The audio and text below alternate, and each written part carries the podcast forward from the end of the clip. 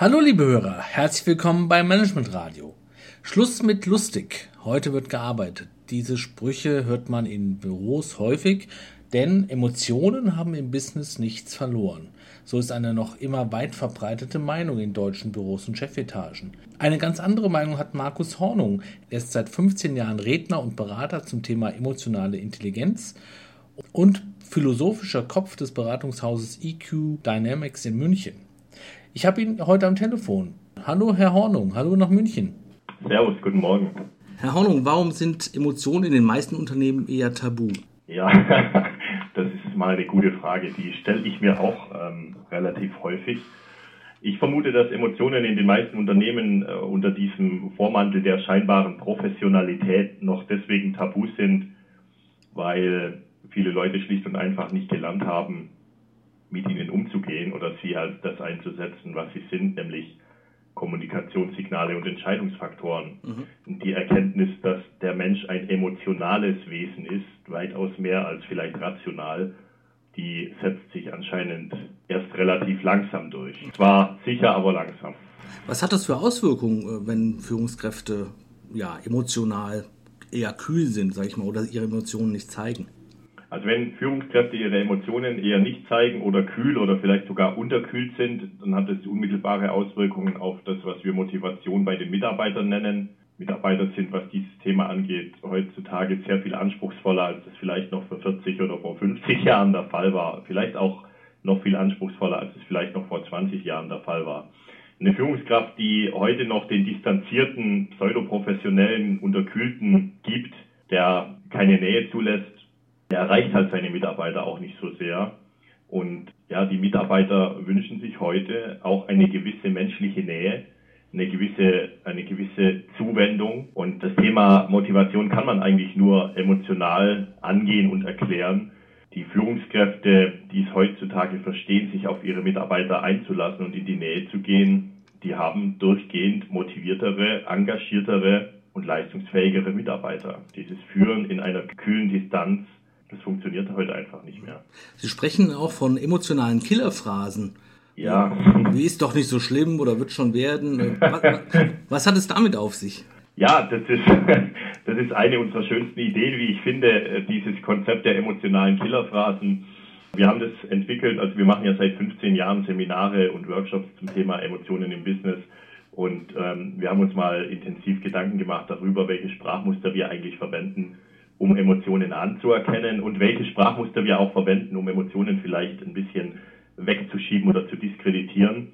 Und haben dann irgendwann mal mit verschiedenen Teilnehmern angefangen, diese Sammlung zu erstellen von klassischen Sprüchen, die, wenn man sie bei Licht betrachtet, eigentlich nur die Aussage liefern, ich sehe dich, ich bekomme auch mit, dass du emotional bist, aber ich komme mit dieser Emotion gerade eben nicht zurecht und deswegen hörst du jetzt auf, diese Emotion zu haben. Zum Beispiel, äh, wenn man jemanden sagt, also um den Klassiker der emotionalen Killerphrasen zu nehmen, wenn man jemanden, der Angst hat, sagt, du brauchst keine Angst zu haben.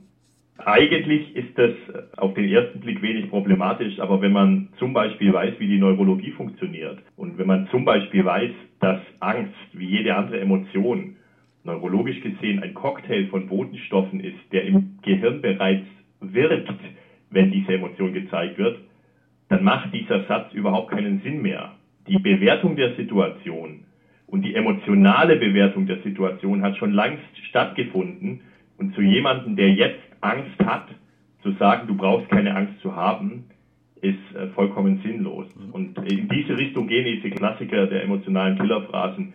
Wird schon wieder werden, es gibt ein Licht am Ende jedes Tunnels wir wissen das kognitiv, der Verstand weiß das, aber in der Emotion ist das relativ egal, ob das gesagt wird. Sie haben schöne Beispiele übrigens auf der Homepage äh, in einem Video, da kann man sich das auch nochmal anschauen. Was sind aus Ihrer Sicht die Erfolgsfaktoren einer Führungskraft? Was, was muss die mitbringen, was muss die haben? Ja, wir betrachten das im Grunde genommen aus der empirischen Sozialforschung heraus, wenn man die Erkenntnisse dieser Disziplin sich zu eigen macht und mal die Frage beantwortet, was brauchen Mitarbeiter, um möglichst leistungsfähig zu sein, dann wird man relativ schnell auf die Idee kommen, dass Führungskräfte heutzutage mehrere Eigenschaften mitbringen sollen, auf die Mitarbeiter heute nicht mehr verzichten wollen, um Leistung zu zeigen. Das erste ist Klarheit, das zweite ist Berechenbarkeit, dann kommt Anerkennung, und zwar Anerkennung als emotionale Geschichte verstanden über diese Basisemotion Freude und äh, Zuneigung und nicht verstanden als einfach nur falsches technisches Lob von oben herab. Die beiden Begriffe Lob und Anerkennung muss man an der Stelle auseinanderhalten. Ja, zum Schluss vielleicht noch die Frage, kann man den Umgang mit Emotionen lernen oder welche Tipps können Sie Managern mit auf den Weg geben? Ja, den Umgang mit Emotionen kann man lernen. Die Fähigkeit, ähm, eigene Emotionen wahrzunehmen und insbesondere auch die Emotionen anderer wahrzunehmen, dieses große Thema Empathie, Einfühlungsvermögen, ist angeboren. Man mag es fast nicht glauben, aber diejenigen, die sich mit dem Begriff Spiegelneuronen schon mal ähm, beschäftigt haben, die wissen das auch. Man kann das Bewusstsein für diese Dinge natürlich lernen, indem man sich zuerst mal anschaut, wie funktioniert die Neurologie, wie funktioniert die Psychologie, indem man dann zum Beispiel in Seminaren das auch mal selbst erlebt oder mit guten Trainern das erleben lässt. Ähm, das Thema ist erlernbar. Das Thema ist keine Raketenwissenschaft, selbst Raketenwissenschaft ist erlernbar. Wir alle haben die Anlage, emotional zu sein. Wir alle haben ein limbisches System unter unserem Großhirn reingeschraubt und dort finden die Emotionen statt. In den allermeisten Fällen handelt es sich bei dem, was wir in den Seminaren tun, tatsächlich schwieriger Begriff, um das Thema Bewusstseinserweiterung. Wenn man den Menschen bewusst macht, was dort vorgeht, dieser Zusammenhang zwischen Werten und Emotionen, die Bewertung dessen, was in der Umwelt passiert und dann die emotionale Markierung dessen, was in der Umwelt passiert.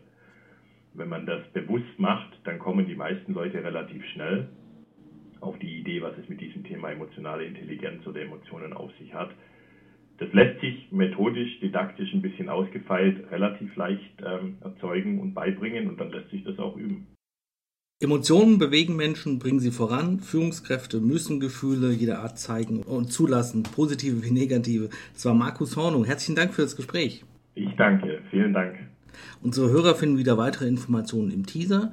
Das war Wolfgang Eck für Management Radio. Machen Sie es gut.